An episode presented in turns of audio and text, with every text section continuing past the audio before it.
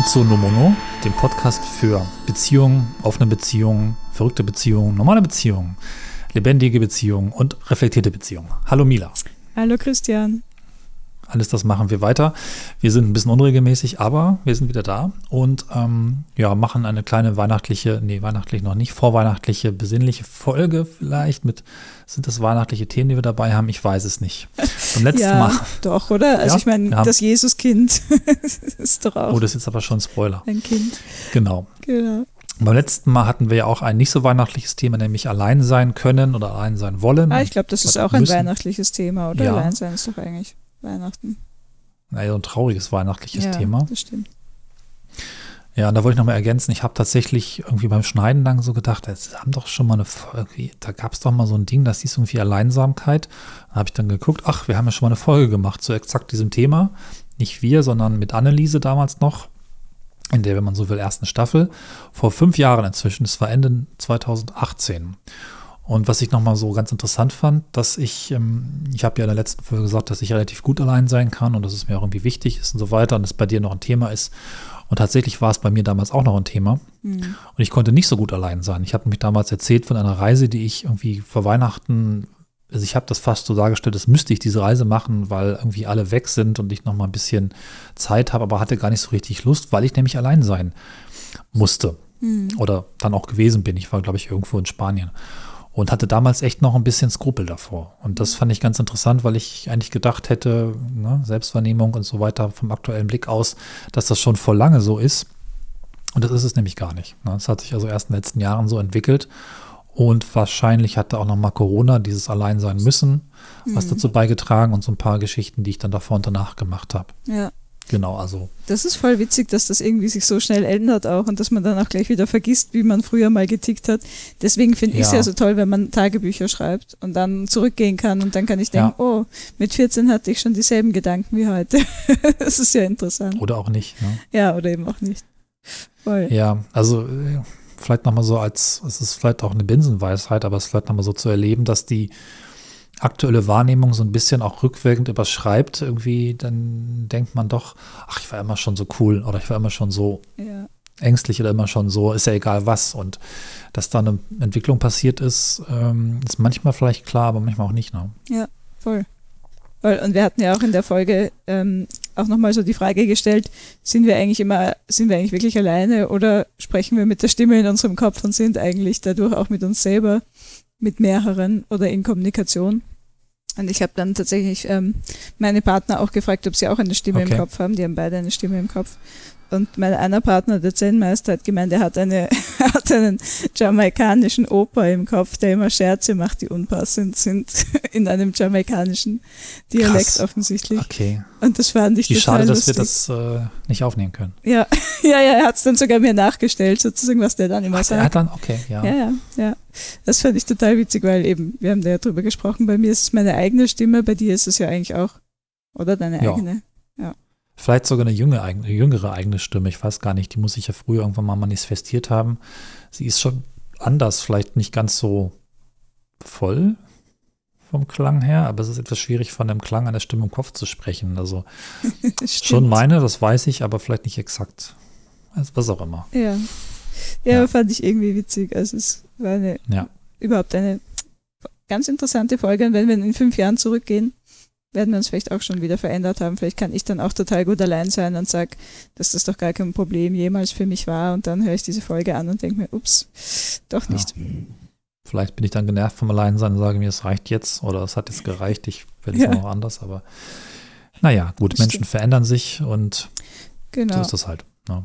Und das ähm, genau, aber, können ja. wir ja eigentlich auch gleich als Überleitung nehmen, ähm, weil wir wollten heute über die Frage sprechen, über die Frage der Kinderlosigkeit beziehungsweise Kinderfreiheit oder Kinder haben in alternativen Beziehungsformaten, in nicht monogamen Beziehungsformaten mm, und für, auch für uns ganz persönlich. Und da wollte ich auch gern einsteigen mit der Frage, wie hat sich das bei dir entwickelt biografisch? Wolltest du mhm. immer schon Kinder, immer schon keine Kinder? Hat sich's mal verändert? Ja. Also, ich glaube, es ist im Podcast schon ein paar Mal aufgetaucht, dass ich nicht so Kinder haben will. also relativ klar bin. Aber es hat eben sich verändert und äh, da brauche ich keine alten Folgen zu. So lange gibt es den Podcast auch nicht. Tatsächlich habe ich mit, also als Teenie und Anfang 20, das ganz klar auf der Liste gehabt. Ich wollte heiraten und Kinder bekommen und ein Haus haben und ich weiß nicht, ob Tiere dabei waren. Und es war für mich aber, glaube ich, einfach so ein, ist ja früher Template genannt, aber also auf jeden Fall eine Prägung, meine ich damit eher, die ich mitgenommen habe von dieser christlichen Erziehung, wo das einfach komplett außer Frage war, dass man möglichst früh heiratet und auf jeden Fall mindestens zwei Kinder bekommt. Mhm. Da gab es keine Frage. Das war auch nicht eine Wahlmöglichkeit. Das war einfach der Weg. Ne? Und ich weiß noch, dass ich mal irgendwann im Bus saß mit wahrscheinlich 18, 17, als ich zur Schule gefahren bin und ganz sinnierend aus dem Fenster geschaut habe und gesagt habe, irgendwo muss diese Frau sein, diese eine, mit der ich alles das machen werde. Ne? Mhm. Und ähm, da war das ganz klar, aber ich hatte es mir nicht ausgesucht, ich hatte es mir auch nicht überlegt und ich hatte auch gar keine Gründe dafür oder dagegen. Es war einfach da und ich bin dann, ja, habe ich so, ein, so einen Bruch vollzogen mit dem Ausziehen von zu Hause und ins Studium gehen und habe einfach angefangen, einfach nochmal alles quasi wegzulegen und irgendwie neu für mich zu, weiß ich gar nicht, zu reflektieren oder zu erleben. Also quasi nochmal neu mehr eine nicht alle Werte, aber irgendwie das, was ich so will, einfach nochmal neu reinzuholen.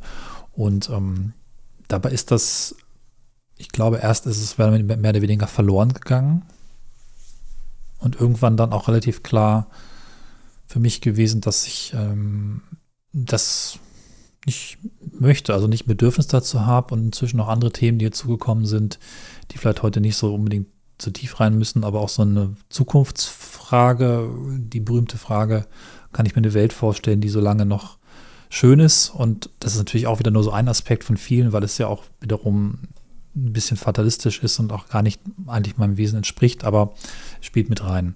Und ähm, jetzt seit einigen Jahren, ich würde sagen seit 10, 12 Jahren ist das für mich äh, kein Thema mehr, ne? weil ich einfach merke, ich habe so viele Projekte, Ideen und Themen, die ich mache, die ich gerne auch weitermachen möchte, die für mich so ein bisschen ein anderer Lebensentwurf sind, der genauso gut oder genauso okay ist. Ne? Also, und ich habe nicht mehr das Gefühl, dass, also ich habe das lange gehabt, dass ich gedacht habe, ich müsste irgendwie, weil Freunde Kinder bekommen, weil die Gesellschaft das vielleicht äh, erwartet oder irgendwie so mitmachen. Und das ist dann irgendwann weg gewesen. Und das heißt, du hast so nicht so den intrinsischen Wunsch je gehabt, sondern du hast immer das so gedacht, das macht man halt so, das sollte man so machen. Ja, das, ja, ich glaube, das trifft es ganz gut, dass ich das ursprünglich nur gemacht hätte haben wollen, weil ich es so beigebracht bekommen habe. Mhm. Und ja. ein starker Wunsch eigentlich nie da war, ja. ja.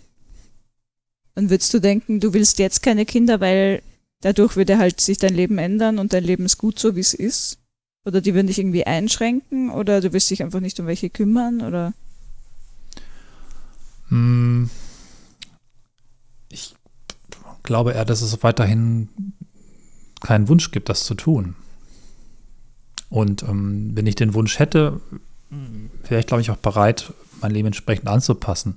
So wie ich, wenn ich äh, irgendwie mit einem, das ist vielleicht ein blödes Beispiel, aber ich habe mir ein Kurzfilmprojekt gemacht, das ist offensichtlich nicht so lang, wie man jetzt ein Kind aufzieht, aber das hat mich eine Zeit lang wirklich sehr gefesselt und da war der Wunsch da, da war die Idee da und ich habe dann quasi über Nacht beschlossen, ich mache jetzt alles dafür, was es braucht.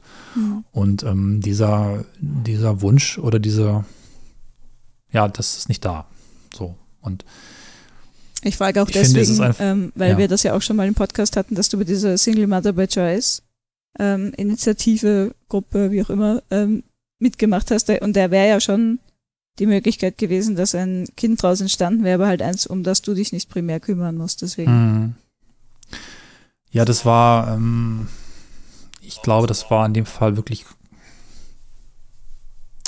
soll ich sagen, abstrahiert, vielleicht ist das falsche Wort, aber ähm, da war damals so der Gedanke, wenn diese Single Mother Choice, wenn diese Person ein Kind haben möchte und das jetzt in jedem Fall durchzieht, dann, ob es jetzt eine Samenspende ist oder ob ich das bin, das ist für mich, also ich fühlte mich tatsächlich ein bisschen äh, geflattert. Was heißt das auf Deutsch? Also ähm, ähm, ja, ähm, das also so wie dass es ein Kompliment ist oder das. Genau, ich habe es als Kompliment äh, verstanden, dass, dass ich dafür in Frage komme, aber es hat nicht hat nicht dann noch einen Kinderwunsch erzeugt in dem Moment, sondern ähm, das wäre dann auch ein Projekt gewesen, könnte man sagen. Klingt vielleicht irgendwie unmenschlich, aber es hat einfach nicht einen Wunsch in mir zum Klingen gebracht, sondern einfach nur eine, den Wunsch einer anderen Person möglicherweise ja, davon geholt. Und mhm. mhm. so was Gutes zu tun und sich dabei auch selber gut zu fühlen, weil man. Also genau, also es hatte sich wirklich nach etwas Gutes tun angefühlt. Und das mag vielleicht irgendwie komisch klingen, aber ähm, nee, also das, das, und ich hätte es spannend gefunden, so ein Kind ab und zu mal zu treffen, also im Sinne von bekannt sein, aber ich war auch da schon eigentlich sehr klar, dass ich das nicht aufziehen möchte, dass ich da auch nicht, nicht der Vater sein möchte, weil das den Wunsch nicht dadurch plötzlich hervorbringt, dass, dass ich in so eine Situation gekommen wäre. Ist dann ja nicht passiert, aber ähm, das, das war eher so eine, eine witzige Idee, so klingt das vielleicht, aber. Es ist schon voll die witzige Idee und ich habe davon, ja, ne? ähm, oder was heißt witzige Idee, aber ähm, ich habe jetzt auch eine, eine Freundin, die, die das ähm, in Betracht zieht und ich habe ihr auch gleich davon erzählt, weil ich das auch erst durch dich kennengelernt habe. Und die hat sich da dann auch, ja, darüber informiert. Also ich finde es schon spannend. Aber ja. Hm, was ich vielleicht noch ergänzen möchte bei diesem Single Mother by Choice, ich glaube, das ist da schon auch wieder ein Punkt, falls jemand mal in Situationen kommt, so ein biologischer Samenspender zu sein oder sowas, dass es schon wichtig ist, auch rauszufinden, warum die Person das macht. Denn in dem Fall, wo das zum letzten Mal bei mir aufgetaucht war, hat diese Person dann danach jemanden kennengelernt und sie haben zusammen ein Kind bekommen und sind jetzt zusammen. Und ich habe dann noch gedacht, ach, ist das vielleicht auch so eine gewisse Enttäuschung gewesen von Männern, dass sie das gesagt hat, ich mache das jetzt für mich alleine. Mhm. Und das ist vielleicht dann am Ende auch nicht so richtig gut, weil das Kind dann erstmal fehlt eine Person im Leben. Vielleicht kommt gleich noch dazu, ob es andere Personen geben kann, die die Rolle einnehmen, aber vielleicht ist dann auch eine gewisse, ja, weiß ich nicht, ähm, ein gewisser Frust mit Männern mit da drin und irgendwie mich dann gefreut, dass doch ein echter Vater aufgetaucht ist, der auch bereit war, ein Kind mit ihr aufzuziehen, so klang es. Und dann sind es doch zwei Eltern. Irgendwie ist das dann auch schön. Ich kann mir aber schon vorstellen, dass, dass es Frauen gibt, die sagen, ich möchte es einfach machen, nicht weil ich was gegen Männer habe, sondern weil ich einfach für mich jetzt auch eine Lebensentscheidung getroffen habe, dass ich, was weiß ich, aus beruflichen Gründen oder weil es sich einfach richtig anfühlt, eben alleine durchs Leben gehen möchte und dann alleine mit Kind. So. Ähm, das finde ich noch ein Punkt, der vielleicht nicht ganz unwichtig ist, aus welchen Gründen diese Person ein Kind alleine aufziehen möchte, weil das vielleicht halt doch am Ende schwierig werden kann, wenn sie falschen sind. Ja, ja, voll. Ja, kann ich auch äh, voll gut ja. nachvollziehen. Kann ich dann auch vielleicht was dazu sagen? Ja. Wie ist es bei dir? Deine Kinderwunschbiografie? Ja, ich glaube, das ist sicher auch so eine Sozialisationsfrage. Ich kann mich erinnern, ähm, dass ich, also meine meine erste ähm, Erinnerung an sowas wie Kinderwunsch war, dass ich mit einer, mit meiner besten Freundin, als wir so zehn oder elf waren, haben wir uns ganz lange E-Mails geschrieben mit ähm, Erzählungen darüber, wie unser Leben aussehen wird, wenn wir erwachsen sind. Ähm, ich war, wir waren beide sehr, wir haben sehr gern geschrieben und haben gern so Geschichten erzählt ähm, und waren da auch recht kreativ und wir haben natürlich beide hm. uns ausgedacht, dass wir in riesigen Häusern wohnen, irgendwie Psychotherapeutinnen sind, die von zu Hause aus arbeiten. Ich habe auch diese ganzen Mails noch, das ist wirklich total witzig. Ich wollte gerade fragen, ähm, ja. kann man da mal eine von, also natürlich nur deine Mails, aber das würde mich schon interessieren. Ja, ja, das, äh, also ich fand das auch, also es war, ist wirklich, wirklich äh, interessant und kreativ. Und das ging über, also diese Erzählungen gingen wirklich über Jahre. Ähm, wir haben es sehr regelmäßig gemacht, jeden Tag sicher ein paar Seiten geschrieben. Und wir waren natürlich auch, es war sehr, es war sehr klassisch, ne? also abgesehen davon, dass wir extrem reich waren ähm, und unsere Männer den Haushalt gemacht haben, das war vielleicht die einzige untypische Geschichte da drinnen. Ähm, aber sonst, wir waren verheiratet, wir hatten halt, ich glaube, fünf, sechs, sieben Kinder, weil diese beste Freundin von mir auch, die hatte einen sehr starken Kinderwunsch immer schon. Also schon mit zehn mhm. hat die da mit Puppen gespielt und so. Das habe ich nie gemacht. Und das hat einfach so dazugehört. Also deswegen kann ich diese, diesen Template-Gedanken voll nachvollziehen. Und ich meine, das war ja offensichtlich dann auch vorgelebt und da aus der Gesellschaft abgeleitet und noch nicht reflektiert eigener Wunsch gefunden, sondern einfach nur nachgespielt, wenn man so will. Ne? Genau, genau. Das war wirklich so Nachspielen, ja. so wie wenn sich Kinder verkleiden als Erwachsene oder so Mädchen ja. mit Stöckelschuhen oder so. Ähm, ich war mal Busfahrer. Mhm. Hm. Na egal. Und ähm, ich weiß auch, meine Mutter hat immer gesagt, also die ist zu Hause geblieben bei uns, äh, quasi hat aufgehört zu arbeiten, als sie meine Schwester und mich bekommen hat. Und hat immer gesagt, ja, Kinder kriegen und Mutter sein erfüllt einen so sehr. Und das war ihre Lebensaufgabe oder ist ihre Lebensaufgabe. Ähm, das heißt, das war schon so meine Sozialisation. Und sowohl meine Schwester als auch ich haben dann aber über die Zeit ähm, uns von dieser, von dieser Einstellung distanziert bei meiner Schwester mhm. nochmal sehr viel dezidierter. Also die ist jetzt, die ist auch älter als ich, vier Jahre, ähm, hat auch noch keine Kinder, will auch immer noch keine Kinder und zweifelt da auch nicht dran. Ähm, bei mir war es so, dass ich mir immer gedacht habe, irgendwann werde ich wahrscheinlich mal welche haben, weil ich mir auch das einfach so vorgestellt habe. Aber aktuell habe ich noch keinen Kinderwunsch und ich dachte mir, das ist halt normal, wenn man mit 20 keinen hat oder mit 25 oder so, weil ich war ja auch, ich habe lange studiert und ich habe promoviert und ja. dann ist man auch noch nicht in dieser Lebensphase, wo das irgendwie realistisch ist. Ähm, und dann hat sich der aber auch nachher die entwickelt und dann haben so meine Freundinnen begonnen, Kinder zu kriegen und die Leute um mich herum und ich dachte mir so, hm, ja, ich stelle mir das immer noch so vor, so in 20 Jahren könnte ich vielleicht mal drüber nachdenken. Und ähm, das ist ja auch das Fiese, dass Männer ja eigentlich immer Kinder kriegen können oder machen, zeugen können und bei mhm. Frauen es eine biologische Grenze gibt. Ähm, und genau, und ich eigentlich bis jetzt auf diesem Stand war, dass ich mir gedacht habe, ja, wenn ich jetzt noch so 15 Jahre mein eigenes Leben hätte, danach, so mit 50 könnte ich mir, glaube ich, voll gut vorstellen, Kinder zu haben, weil dann habe ich das ganze Berufsleben irgendwie durchgespielt, Party durchgespielt, meine eigenen Projekte gemacht. Und dann wäre ja. vielleicht so der Zeitpunkt, wo ich mir denke, so ja, jetzt ein Kind ist so auch Interessant. Ein schönes, also eben eine schöne Herausforderung, vielleicht was, was noch kommen kann und so. Also ich glaube, das wäre so die, der ideale Lebenslauf, wenn das für mich funktionieren würde. Vielleicht würde ich aber dann auch mit 50 sagen, habe ich jetzt auch keinen Bock dazu. Mhm. Und bei mir ist es dann aber so ähm, gewesen, äh, dass ich, als ich jetzt den Zen-Meister kennengelernt habe, dass ich da das erste Mal in meinem Leben einen wirklichen intrinsischen Kinderwunsch gespürt habe. Und ich ich kannte das halt vorher okay. nicht, weil ich eben nur dieses Jahr ähm, pff, Kinder eine rationale Entscheidung, aber wirklich so einen Wunsch gehabt habe, mit diesem Menschen will ich ein Kind bekommen. Das fand ich ganz, ganz interessant. Das ist interessant, ja. Und dass der Mensch ausgelöst hat, ja. Ja, ja genau. Oder, also ich frage mich immer ja. so ein bisschen, hat es wirklich der Mensch ausgelöst oder hat es meine Lebensphase ausgelöst? Ne? Das kann natürlich auch sein, dass ich das mit jedem anderen auch bekommen hätte und es war einfach so eine weiß ich nicht, ich bin Mitte 30, jetzt geht das irgendwann nicht mehr. Vielleicht ist es dann auch so eine, so eine Frage. Mhm. Aber, und das fand ich total interessant, weil ich mir dachte, boah, so fühlt sich das also an. Ich meine, das ist, was die Leute, worüber die Leute so reden. Genau. Mhm.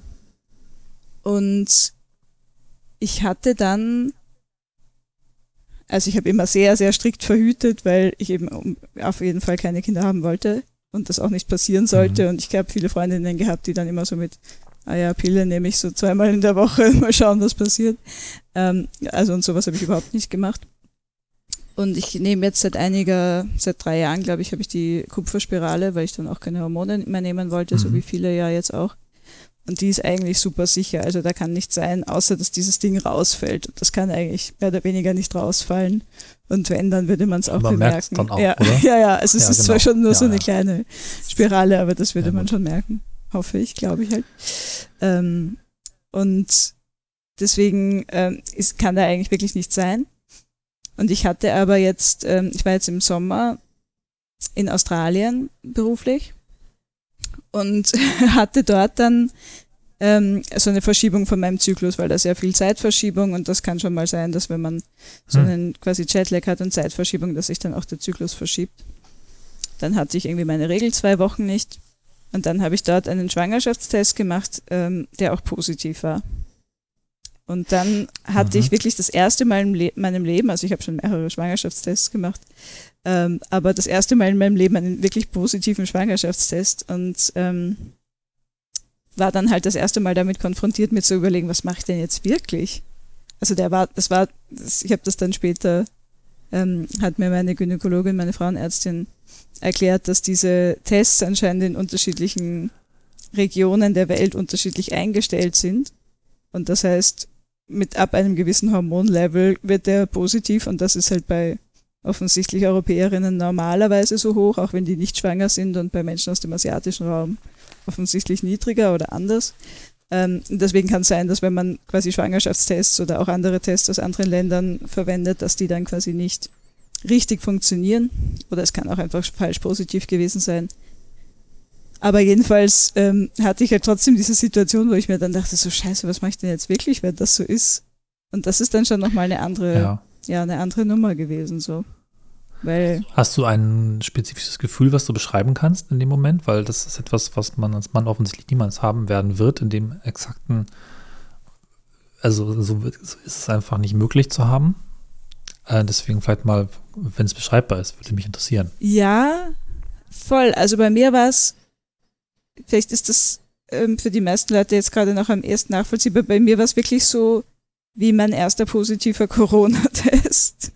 Ich weiß nicht, ob du dich okay. daran erinnern kannst. Interessanter Vergleich, ja. Weil das so, ähm, oder vielleicht sogar eher wie der, wie der erste positive Corona-Test von meinem einem Partner, weil das war noch zu ja. seiner Zeit, wo ich dachte, oh mein Gott, das, das kann ich gar nicht kriegen und das ist sowas ganz Schlimmes und wenn ich das kriege, dann ist mein Leben vorbei mäßig oder, oder so. Das ist dann so, dann ist man in so einer ganz anderen Liga von, von Bewusstsein oder Menschsein oder so.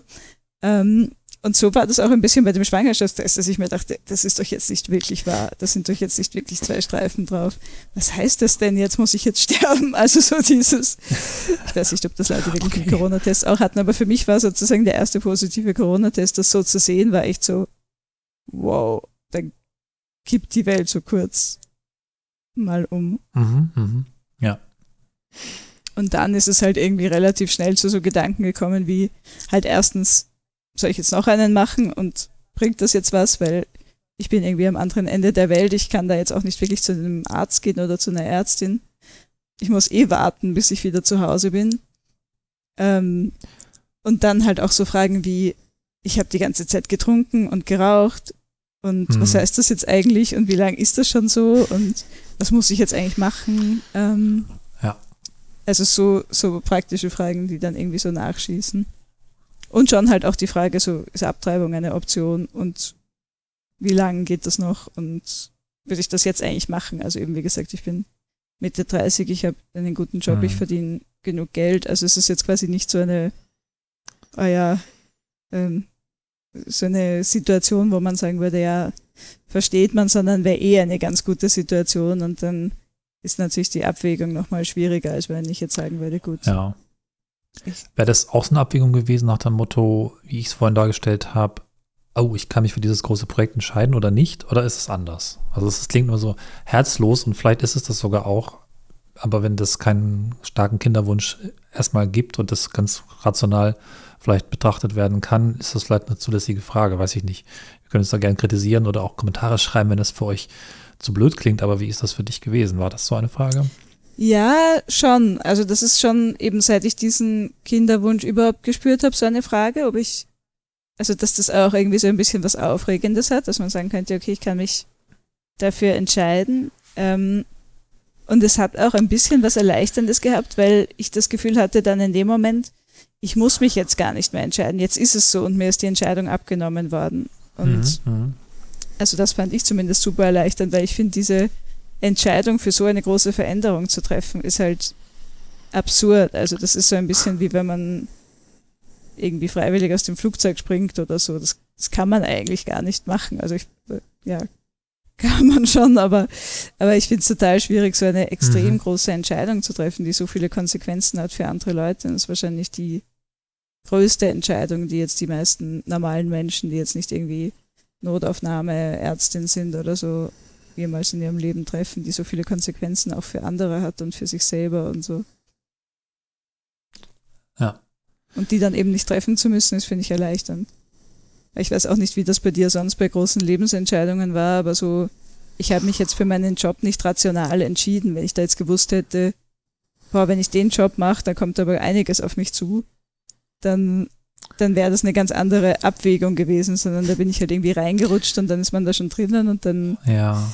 ist nicht so die Frage, boah, willst du das jetzt machen? Das ist interessant, ja. Lass mich noch mal kurz da sogar einhaken. Ich habe das gerade mal kurz mit Lebensentscheidung reflektiert und tatsächlich war es beim Job so, dass ich da hingeschubst wurde vom guten Freund und gar keinen Bock hatte, diesen Job zu machen. Mhm. Und deswegen war das ein sehr entspanntes Vorstellungsgespräch und als sie dann gesagt haben, ich könnte ihn machen, habe ich gedacht, ne, ich bin eh gerade arbeitslos und ich mache das kurz für drei Jahre. Genau, genau. 19 fast. Ähm, genau, und das andere, was ich gerade im Kopf hatte, war, ähm, Vielleicht ist so ein bisschen, und auch das Ding ist wieder ganz furchtbar herzlos, Immobilienkauf. Aber es ist ein großes Projekt. Ich habe das jetzt tatsächlich zweimal getan und beim ersten Mal habe ich ein Jahr lang drüber nachgedacht. Ja. Und das ist ja auch was, wo ich mich committe für 30 Jahre lang. Äh, jetzt sind es nicht riesige Beträge, also nicht so viel wie ein Kind kostet. Bitte nicht falsch verstehen, dass ich das jetzt alles so eins zu eins vergleichen würde, aber ich versuche mich dem gedanklich anzunähern und habe da sehr lange mit gestruggelt und auch gedacht, oh, wenn es schief geht, wenn irgendwie Vielleicht sind das nämlich so ähnliche Gefühle dann. Ne? Und es ist dann, mhm. als es dann lief, war es so, war ich stolz drauf und es war ganz cool. Und ich habe es dann nochmal gemacht. Beim zweiten Mal war das äh, ein Anruf. Ich so, also da hat dann jemand gesagt, oh, hätte jetzt eine Chance. Äh, sie haben drei Tage Zeit. Ich so, okay, ich mach's. Ne? Und dann war das tatsächlich vielleicht für das zweite Kind wesentlich leichter und auf das zweite Projekt bin ich jetzt auch wesentlich stolzer. Das erste, wo ich so gestruggelt habe, das läuft so auch mit. Das ist so irgendwie langweilig. Ne? Und das andere ist viel interessanter, aber da war es viel einfacher. Ähm, ja, weiß ich nicht, ob das so ein bisschen sich in die Richtung. Ja, ich glaube schon mit dieser großen lässt. Verantwortung halt irgendwie auch und wahrscheinlich auch als Analogie, ähm, wenn, wenn du jetzt ein Haus geerbt hättest, wäre es wahrscheinlich nochmal was mhm. anderes gewesen, weil dann wird dir ja auch diese Entscheidung abgenommen. Und du kannst dir denken, boah, ein Haus ist schon ja. auch trotzdem eine krasse Verantwortung, könnte ich jetzt auch nicht annehmen, das Erbe. Aber dann hat man es schon mal und denkt sich vielleicht, ja gut, während jetzt ein Haus wirklich neu zu kaufen und du kannst dich auch dagegen entscheiden, brauchst schon noch ja. mal mehr Abwägung. Voll. Aber genau, deswegen ist da, glaube ich, so eine ganz, ganz große Mischung ähm, an irgendwie Gefühlen und Eindrücken zusammengekommen. Und dann kam bei mir noch dazu, ähm, dass sich äh, zu dem Zeitpunkt, wo ich dann zurückgekommen bin und das ähm, meinem Partner von, also wo, wo ich dachte, wenn ich schwanger wäre, dann wäre ich das von dem, äh, sagen wollte, ähm, haben wir uns getrennt voneinander. Es ist jetzt quasi wieder, ähm, also wir sind wieder zusammen. Aber ich hatte dann halt in der, in der Situation auch noch diese, diesen Gedanken, okay, jetzt bin ich vielleicht schwanger und jetzt bin ich alleinerziehend. Also so, oder jetzt würde ich alleinerziehend, wenn ich dieses Kind bekommen würde.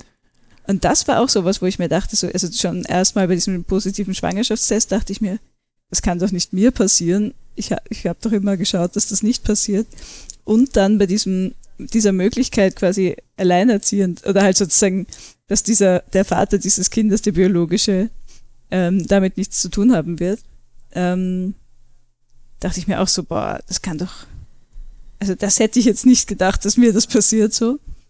Aha. Und ist das eine gewisse Scham? Also frage ich jetzt ganz offen, so ein Schamgefühl von wegen, puh, also das will ich nicht sein, so eine Person? Oder, ähm, ich, oder Enttäuschung vielleicht, weiß ich nicht, was das richtige Wort ist. Ich glaube schon, in diesem, in diesem mhm. Sinn sozusagen, äh, wie konnte ich so nachlässig oder unverantwortlich sein, quasi äh, einerseits mit jemandem, der nicht so stabil für mich da ist, potenziell ein Kind, mhm. also zu machen. Ähm, und andererseits aber auch diesen Gedanken, also ich finde gesellschaftlich werden Alleinerziehende und meistens sind es ja eben Frauen oft so gerahmt, so die sind, die leben in Armut oder sind irgendwie mehr von Armut betroffen, sind irgendwie viel prekärer. Scheitert auf eine Art, ne? Also mhm würde ich jetzt nicht unterschreiben, aber das wird so öfter mal auch zugeschrieben. Genau. Da ist irgendwas total schief gelaufen und jetzt haben sie den Salat. Genau, genau, genau, so ein bisschen. Also ich finde das, also das gesellschaftliche Bild von Alleinerziehen ist ja nicht unbedingt positiv, obwohl das ja überhaupt nicht erstens nicht stimmen muss und die Personen ja auch nicht schuld an ihrer Lage sind sozusagen, sondern ja, ja. meistens eben die Männer, die sie verlassen haben oder so. Ähm, aber, aber da dachte ich mir schon so, wow, hätte ich jetzt nicht gedacht, dass ich mal alleinerziehend sein könnte. Und dann dachte ich mir aber eben auch, und das ist irgendwie jetzt vielleicht auch das Spannende für so nicht monogame Beziehungen, naja, also ich in meiner Situation wäre ja auch nicht alleinerziehend, wenn jetzt der, der biologische Kindsvater ähm, nicht mehr da wäre, weil man kann das Ganze ja auch anders aufziehen. Also erstens habe ich noch einen anderen Partner, der dann natürlich nicht in derselben Verantwortlichkeit wäre, aber der ja trotzdem auch eine Beziehung mit mir führt und für mich da wäre und deswegen auch für ein Kind, was ich hätte, da wäre. Ähm, und er hat eine Partnerin, die auch für mich da wäre sozusagen. Und ich habe Freundinnen und Eltern, also meine Mutter und eben Schwester und so weiter, die ja alle ähm, mich auch, wenn ich zum Beispiel, ich sage jetzt mal, jetzt, man soll ja Kinder nicht mit Krankheiten vergleichen, aber ich sage jetzt mal, wenn ich Krebs bekommen würde, ja, dann bräuchte ich ja auch jemanden oder Leute, die mir helfen. Und das wären ja genau dieselben mhm. Leute, mhm. die dann auch für mich da wären und die mich, keine Ahnung, ins Krankenhaus fahren würden und, äh, weiß ich nicht, äh, für mich einkaufen würden und mir die Haare zurückhalten, wenn ich kotzen muss oder so. Ähm, und dasselbe wäre ja auch, wenn man ein Kind hätte, würde ich jetzt mal annehmen, wenn man ein gutes Netzwerk hat. Und dadurch ist bei mir so irgendwie der Gedanke gereift und das kommt so ein bisschen zurück zu dem Single Mothers by Choice, ob nicht, ob das für mich nicht auch ein erleichternder Gedanke wäre, zu sagen, ich entscheide mich für oder gegen Kinder. Und wenn ich mich für Kinder entscheide, dann sind diese Kinder dann auch primär meine, die mhm. ich in Netzwerken aufziehe, aber nicht sozusagen meine plus, also ja. weiß ich nicht, jetzt die von mir und meinem Partner. Und dann ist man sozusagen ein Paar und hat ein Kind und wir sind gemeinsam für das verantwortlich und wenn dann der Partner weggeht, dann ist man halt alleine sozusagen dafür verantwortlich, sondern man denkt sowieso schon mal in Netzwerken. Hm. Das ist spannend. Ich wollte gerade fragen, ob du mit den mit den, Netzwerkmenschen mal drüber gesprochen hast, wie es wäre, wenn du ein Kind hast. Also ganz klar mal durchgespielt, ob sie da auch mitwirken würden. Mhm. Ja, voll. Und das ja. hast du, ja? Ja. Okay. Ja, ja, genau, weil ich hatte, also irgendwie begonnen hat das bei mir eigentlich bei ähm, einer äh, sehr guten Freundin von mir, die eine Zeit lang auch einen Kinderwunsch hatte, also jetzt auch nicht mehr so richtig. Ähm, und die dann aber keinen Partner hatte. Und ich habe gesagt, naja, okay, aber du findest doch, wenn der dir jetzt irgendwie ein Kind macht und dann ziehen wir das halt zusammen auf. Und das war für die so ein, so eine, also irgendwie empowernde Idee, dass sie das ja auch so machen könnte. Äh, und mit der habe ich mhm. da ganz viel drüber gesprochen, ja. weil die auch, also die hat ähm, auch eine gute Freundin, wo die ein sehr kleines Kind hat und der Mann ist plötzlich gestorben, also sehr unerwartet. Und die muss jetzt halt natürlich unfreiwillig auch auf ihr mhm. Netzwerk zurückgreifen und hat irgendwie fünf Freundinnen und jede von denen nimmt dieses Kind einen Tag, während sie in der Arbeit ist und sie jetzt seit dem cool. Wochenende und ja. so. Also die Umstände nicht, aber das Ergebnis, das, mhm. wie sie es lebt, ja. Das klingt total schön. Voll. Und das fand ich auch. Also eben natürlich, das ist nicht schön, weil sie sich ja eben nicht so ausgesucht hatte, aber, aber so, dass das so funktioniert, finde ich total faszinierend. Und genau, die hatte da eben viel auch mit mir drüber geredet und gesagt, ja, ja, also das würden wir irgendwie schon schaffen. Meine Mutter findet das natürlich alles total verrückt, aber würde halt auch für mich da sein, natürlich, wenn es so wäre.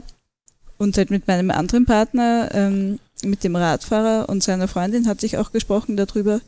Und die, und das, also da sind wir sogar irgendwie relativ konkret in den Gesprächen dann gewesen zu sagen, okay, keine Ahnung, wie würde das dann wirklich aussehen? Wer würde welche Rolle haben? Wer, wie könnte man das irgendwie organisieren? Natürlich auch so, dass, dass nicht die Leben anderer total einschränkt, so, ne, weil das ja immer dann noch meine Entscheidung wäre. Ja. Und das fand ich irgendwie ganz interessant. Und andererseits ist es natürlich auch so ein bisschen eine utopische Vorstellung, die vielleicht gar nicht richtig gut funktioniert, weil sonst würden das ja mehr Leute machen, wenn das so gut funktionieren würde.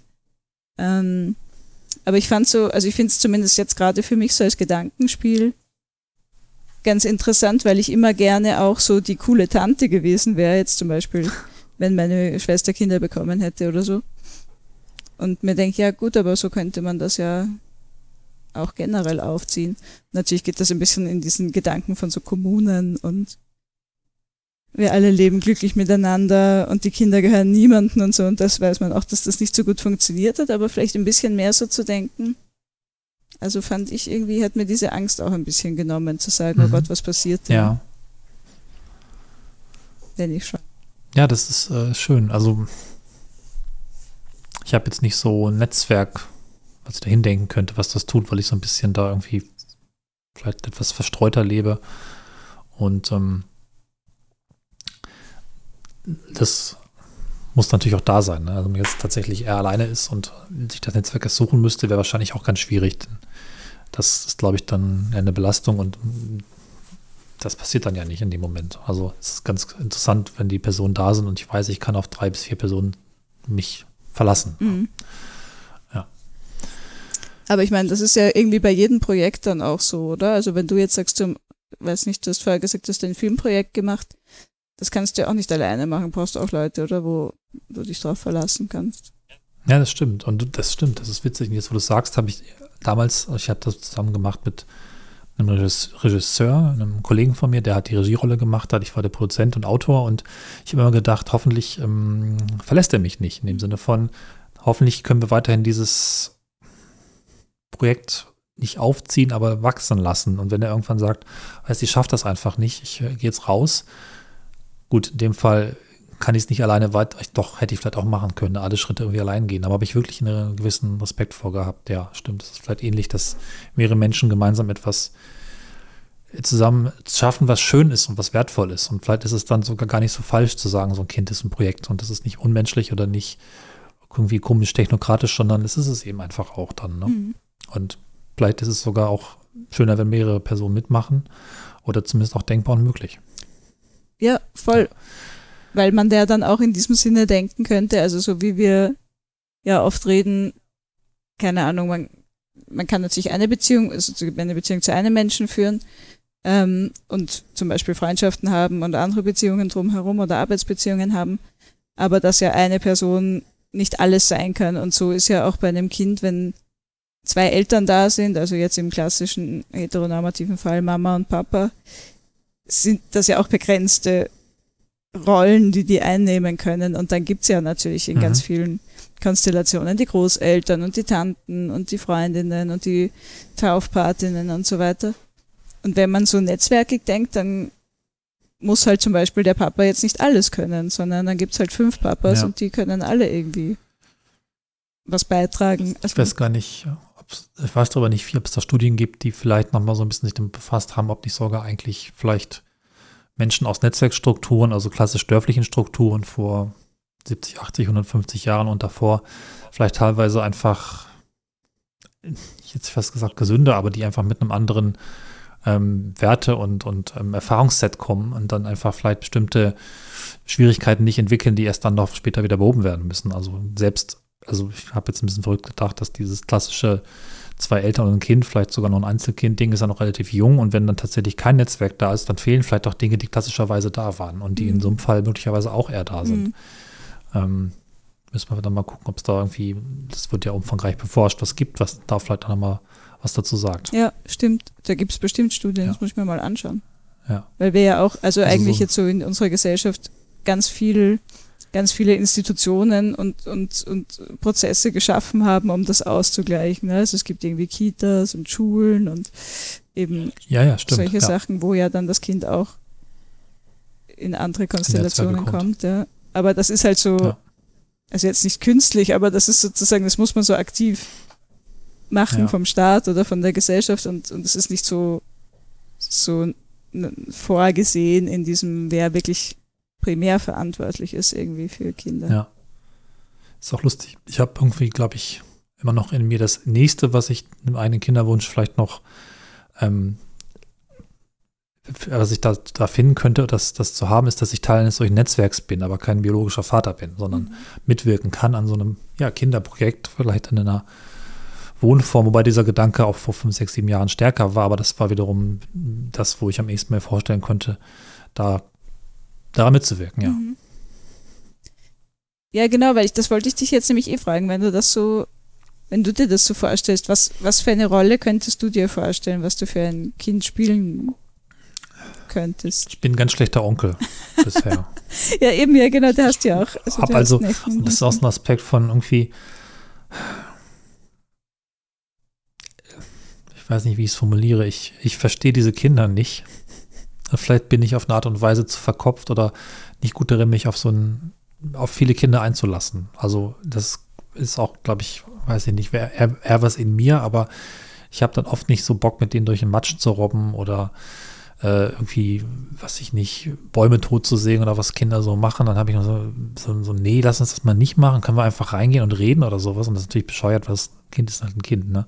Und ich habe selten Kinder erlebt, mit denen ich wirklich so Lust hatte, mich darauf einzulassen, auf das Spielen oder auf das zusammen irgendwie dann quasi Kind sein. Ne? Und leider auch mit meinen eigenen Neffen, wo ich irgendwie kein besonders äh, guter Onkel bin im Sinne von Onkel, zu dem die Kinder irgendwie Bezug haben, der oft da ist, sondern irgendwie habe ich das Gefühl, dass wir uns beide nicht, jeweils sind ja vier Neffen, in den jeweiligen Beziehungen nicht wirklich verstehen.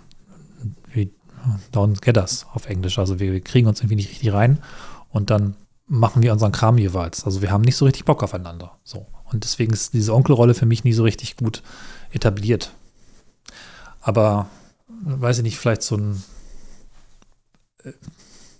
ein Netzwerk kann ich mir vorstellen, vielleicht gibt es ja doch irgendeine Möglichkeit, was, was ich beibringen kann oder irgendein Hobby, was ich habe, was ich mit den Kindern später teilen kann. Ich war jetzt vor ein paar Tagen zum ersten Mal bei einem Kind, was Lego hatte. Hm.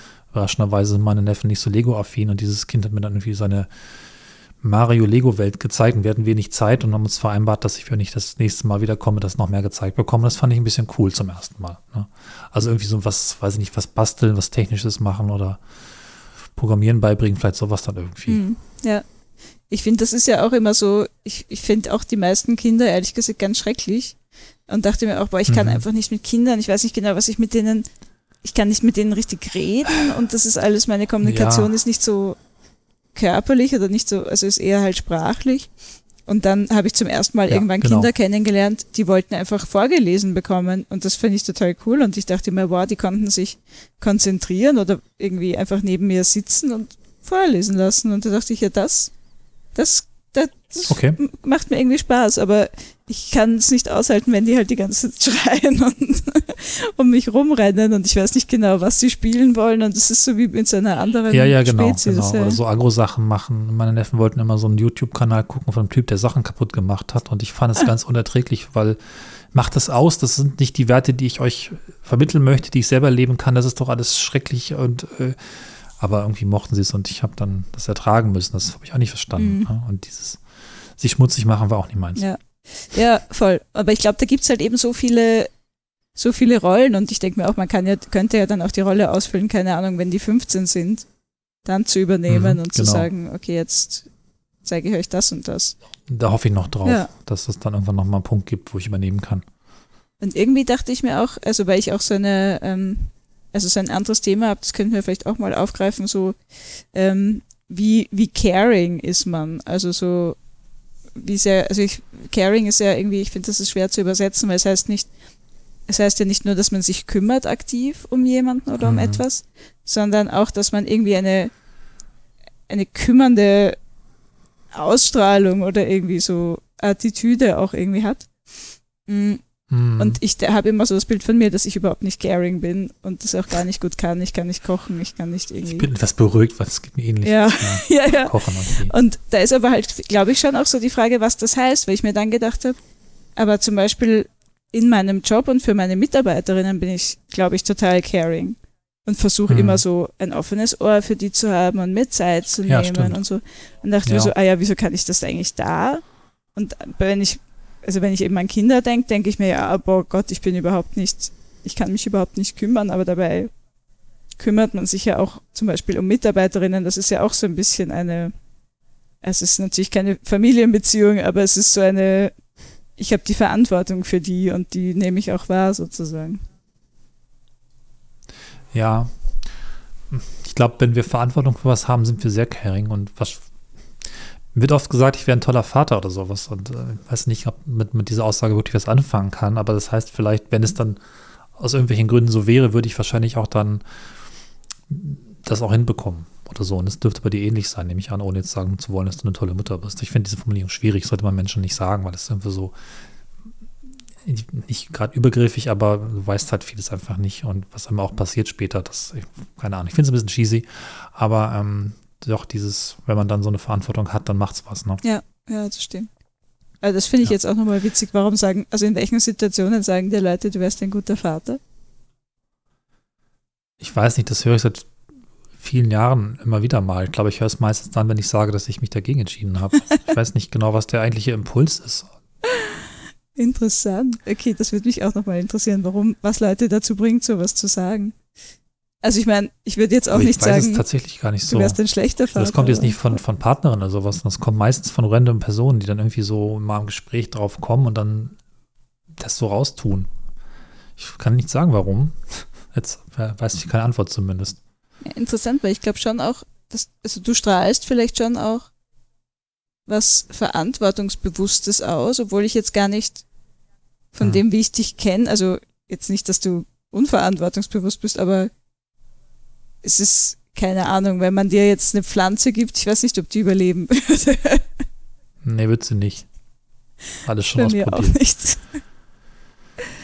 Deswegen, ja, vielleicht, vielleicht äh, trickst du die Leute da, weil du eine Brille hast. Ja.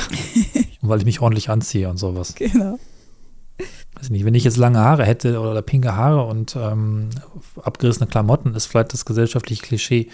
Also das ist bestimmt kein guter Vater. Und das ist ja Quatsch. Also das, das äh, muss ja nun überhaupt nicht so sein. Ne? Ja. Gut. Ja. Aber wie, ja, Nö, sag. also wollte fragen, der Test war ja dann doch am Ende negativ quasi, ne? Und wie ist denn da ein aktueller State? Also willst du jetzt mehr Kinder, weniger? Ist es für dich konkreter geworden? Ich erinnere mich vielleicht noch das mit reingebracht. Wir hatten zwar, glaube ich, dieses Jahr ein relativ längliches Gespräch im Jan- Januar oder sowas, wo ich dich überzeugen sollte, kein Kind haben zu wollen oder Gründe zu bringen, warum das Mhm. auch vielleicht nicht so gut sein kann. Und ich erinnere mich noch, dass ich es nicht geschafft habe. Dass ich also kein wirklich stichhaltiges Argument bringen konnte, was am Ende eindeutig gesagt hat, okay, aus diesem Grund will ich wirklich kein Kind haben. Das stimmt. Ähm, ja. Das fand ich interessant irgendwie. Ich habe so ein Gespräch sonst nicht geführt, in der ähm, mit dem Auftrag, dich davon zu überzeugen, dass du es nicht willst. Ja. Und das hat dann eben nicht geklappt. Ja, ja. das stimmt. Das, da denke ich auch immer wieder dran. Ähm, vor allem irgendwie auch, weil Naja. ähm, du hast dann irgendwann so gesagt, so ja, vielleicht will ich ja einfach nicht, dass du so irgendwie die Seite wechselst oder so. Ich, ich paraphrasiere das jetzt. Mhm. ja, Ähm, und ich, ich merke das schon auch, wenn ich mir so denke, so, boah, meine ganzen Freundinnen kriegen Kinder. Da denke ich mir dann schon so, oh nee, nicht du auch noch, weil mit wem soll ich denn dann irgendwie mich über Nicht-Kinder unterhalten? Also das, Genau, das ja. hat mich dann nochmal irgendwie auch beschäftigt oder beschäftigt mich noch. Mm, Aber ich bin, also ich bin, mit, bei mir ist es mittlerweile so, dass ich mir denke, ähm, ich werde bis nächstes Jahr, also ich gebe mir jetzt so ein Jahr, und wenn ich in einem Jahr noch Kinder, also mir vorstellen könnte, Kinder zu wollen, probiere ich es einfach aus. Und es kann ja dann auch Okay. sein, das funktioniert nicht oder wenn ich dann, äh, wenn ich dann keine Ahnung nicht mehr verhüte, dann kriege ich doch die Panik. Also solche Sachen können ja alle sein. hm, hm. Ähm, wir werden hier berichten, wenn du möchtest. ja, ja, genau. Dann können wir ja nochmal Ja. noch mal ein Update machen. Ähm, und ich dachte mir nämlich eh auch, wir, wir haben ja schon manchmal über das Thema gesprochen und dann gesagt, ja, wir könnten ähm, diese Folge aufnehmen. Und ich dachte mir so, äh, das ist ja perfekt, weil ich bin gerade sieben Tage über meiner, ähm, wann ich eigentlich meine Periode kriegen sollte. Also, und da habe ich mir schon gestern in der Nacht auch noch gedacht, so, wann soll ich jetzt einen Test machen und wie würde ich mich dann fühlen? Und habe mir jetzt gedacht, ich werde am Samstag einen machen, aber hoffe, dass ich bis dahin, dass sich bis dahin noch was tut. Ähm, aber da dachte ich mir dann so, hm, wäre mir jetzt doch ein bisschen zu früh. Also ich glaube, so ganz, also ja, auf diesem, auf dem Ufer bin ich immer noch nicht. Aber es ist halt einfach, was mich daran irgendwie, was mich daran so fesselt, ist, dass ich glaube, meine Entscheidung dagegen ist primär aus Feigheit. Ich finde mein Leben jetzt gerade gut und ich habe Angst vor der Veränderung. Mhm. Und so Sachen aus Okay. Feigheit nicht zu machen, ist ja. immer doof. Da bin ich dabei, genau. Also vielleicht außer Und- Heroin spritzen, das kann man schon mal aus Feigheit nicht Okay, machen. das ist was anderes, ja, offensichtlich. Jetzt Vergleich, wir haben heute wirklich seltsame Vergleiche. Oh Dieser fällt, glaube ich, ja. weiter ab auf der Liste. Leute, die hier zu. Kinder kriegen oder Heroin spritzen. Wow, okay, naja. Ähm, ja, nee, wenn es aus Feigheit ist, ich meine, ich glaube, es sollte nicht aus Feigheit nicht sein und gleichzeitig sollte es trotzdem auch ein, nicht grundlos passieren im Sinne von, ähm, es sollte auch, finde ich, ein klares Ziel klingt blöd, also weiß ich nicht genau. Ich glaube, es sollte beides eben drin sein, nicht aus Feigheit nicht machen, aber auch nicht machen ohne Grund oder ohne klares äh, Mindset von positiven Dingen, die dich dann auch daran erwarten. Sonst, ähm, ich habe auch das Gefühl, es ist vielleicht nochmal ein Fass, das wir jetzt nicht aufmachen. Da mag ich vielleicht manchen Menschen auch Unrecht tun, aber ich glaube auch nicht allen, dass viele eben dann doch auch Kinder bekommen, weil man es eben macht oder weil es der nächste Schritt ist. Das wiederum fände ich schade. Das ist zwar legitim, denke ich irgendwo auch, aber das sollte nicht so der einzige Grund sein. Ne? Und ich nehme an, dass du auch, du hast ja vieles darüber gesagt, auch durchaus einen positiven ähm, also, dass du auch Gründe hast und nur die Feigheit dich vielleicht zurückhält. Das kriegst du gerade nicht besser formuliert. Ja, ja, ja, natürlich. Also, ja. es ist auch, ähm, ich glaube auch, dass die Frage ist, wenn man jetzt wirklich keine, ähm, keine Gründe dafür hat, dann ist, glaube ich, Feigheit ein guter Grund, das nicht zu machen. Aber wenn man sich vorstellen könnte, also ja, ich sozusagen genau. eben, wie, dass das eigentlich noch was wäre, ah, ja, was ich, glaube ich, gern ausprobieren würde. Das ist halt das Blöde immer mit Kindern, man kann es halt nicht ausprobieren und dann sagen, oh doch nicht, war doch nicht so gut. Jetzt wieder Retour. Nee. Ähm, aber, aber es ist, glaube ich, so eine Dimension von Erfahrung, die sonst einfach, die man sonst irgendwie nicht hat im Leben. Und wie gesagt, das andere stimmt. Erfahrungen habe ich natürlich auch nicht. Es ist jetzt auch nicht so, dass man das extrem hochhängen muss. Ja. Ich habe auch nicht die Erfahrung, wie es ist, Pilotin zu sein oder so, aber es sind schon wieder. Ich glaube, wir, wir, also ja. diese, die, das ist die schlimmste Vergleichsfolge. Man sieht daran, dass wir wahrscheinlich beide ja, nicht ja. unbedingt in großen Kindernetzwerken unterwegs sind mit unseren Vergleichen, aber ich hoffe, die, die Leute, die das hören, sehen uns das nach und, und ja, sind, sind kulant ja. mit uns. Vielleicht nehmen wir das mal so als äh, Zwischenstand mhm, oder sowas ja. und sollten das vielleicht, weil Sie hatten es ja anfangs der Folge, dass es sich lohnt, nach x Jahren mal drauf zurückzuschauen. Ja. Vielleicht müssen es gar nicht fünf sein, aber es ist ja vielleicht in zwei, drei Jahren noch mal hier reingucken. Und andererseits, ich nehme an, wenn du bist dann vielleicht klar an deinem, jetzt habe ich es nicht gemacht oder es gibt plötzlich noch einen Geräusch im Hintergrund und du hast es anders. Ähm, ja, und vielleicht hast du ja Kinder. Das wäre so surprising. Äh, ja, das wäre Gut. Also stay tuned. Das Aber vielleicht ihr. keine eigenen oder nicht direkt beteiligte. Ja, genau, ja, es können ja auch nicht eigene, genau. also was sind schon eigene? Ja. Es können ja auch nicht biologische oder nicht von deiner Partnerin sein. Ja. Ja, spannend. Am Schluss noch mal eine Sache müssen wir auflösen. Deine Brieffreundschaft hat sie denn Kinder bekommen, die mit den Puppen vom Anfang? Meine Brieffreundschaft hat vor eineinhalb Monaten einen Jungen bekommen, der sehr süß ist. Und sie ist. Ach, jetzt ist das erste, ja. okay. Das ist mhm. ja auch interessant. Auch interessant. Ich fand auch, ich dachte auch, das wird ja. bei der sofort äh, passieren, aber nein, sie hat das, sie hat da auch relativ lang gewartet und jetzt, jetzt hat sie aber einen. Okay. Aber ich glaube, sieben oder acht, wie wir es eigentlich geplant hatten in unserer Fantasiewelt, äh, werden es doch nicht. Also ja. wird knapp, wird nee. schwierig. Ist auch. Da wäre ich jetzt auch wirklich kritisch. Ähm, ja, nee, nee, muss nicht sein. Nicht. Das muss nee. einfach nicht sein. Weil genug Menschen haben wir halt schon. Das muss ich auch, also da bin ich sehr klar. Deswegen muss man nicht keine Kinder haben, aber nun wirklich nicht sehen. Ja, ja. Ich glaube, wir waren so, ich war so die Generation Kelly Family. Das war vielleicht irgendwie oh auch noch ein Einfluss ja, vielleicht soll es wirklich besser raus, bevor noch mehr schlimme Dinge rauskommen aus dieser Zeit. Nee, gut, aber das war spannend, vor allem von dir, dieses noch vielleicht mal ein bisschen mitzuerleben. Bestimmt haben das auch viele von euch ähnlich erlebt oder mit anderem Ausgang. Da könnt ihr uns gerne mal schreiben oder auch vielleicht sogar mal als Gast oder Gästin hier auftauchen. Mhm. Wir haben gerne auch andere Blicke und Meinungen dabei. Wir haben hier viele andere Lebensläufe schon gehört. Das würden wir gerne fortführen. Also meldet euch ruhig, wenn das für euch ein Thema ist oder andere Themen auf der Hand liegen für heute sagen wir mal, ja, bleibt bei euren Beziehungen, wie immer sie aussehen, bleibt eine Mono, bleibt. Ja, bleibt vor allem auch bei einer guten Beziehung zu euch selber. Ja. Und ähm, ja, falls ihr gerade ein Kind bekommt, lasst euch davon nicht abbringen. Oder so. Oder bekommen wollt. So. Ja, macht's gut, bis bald und tschüss. tschüss.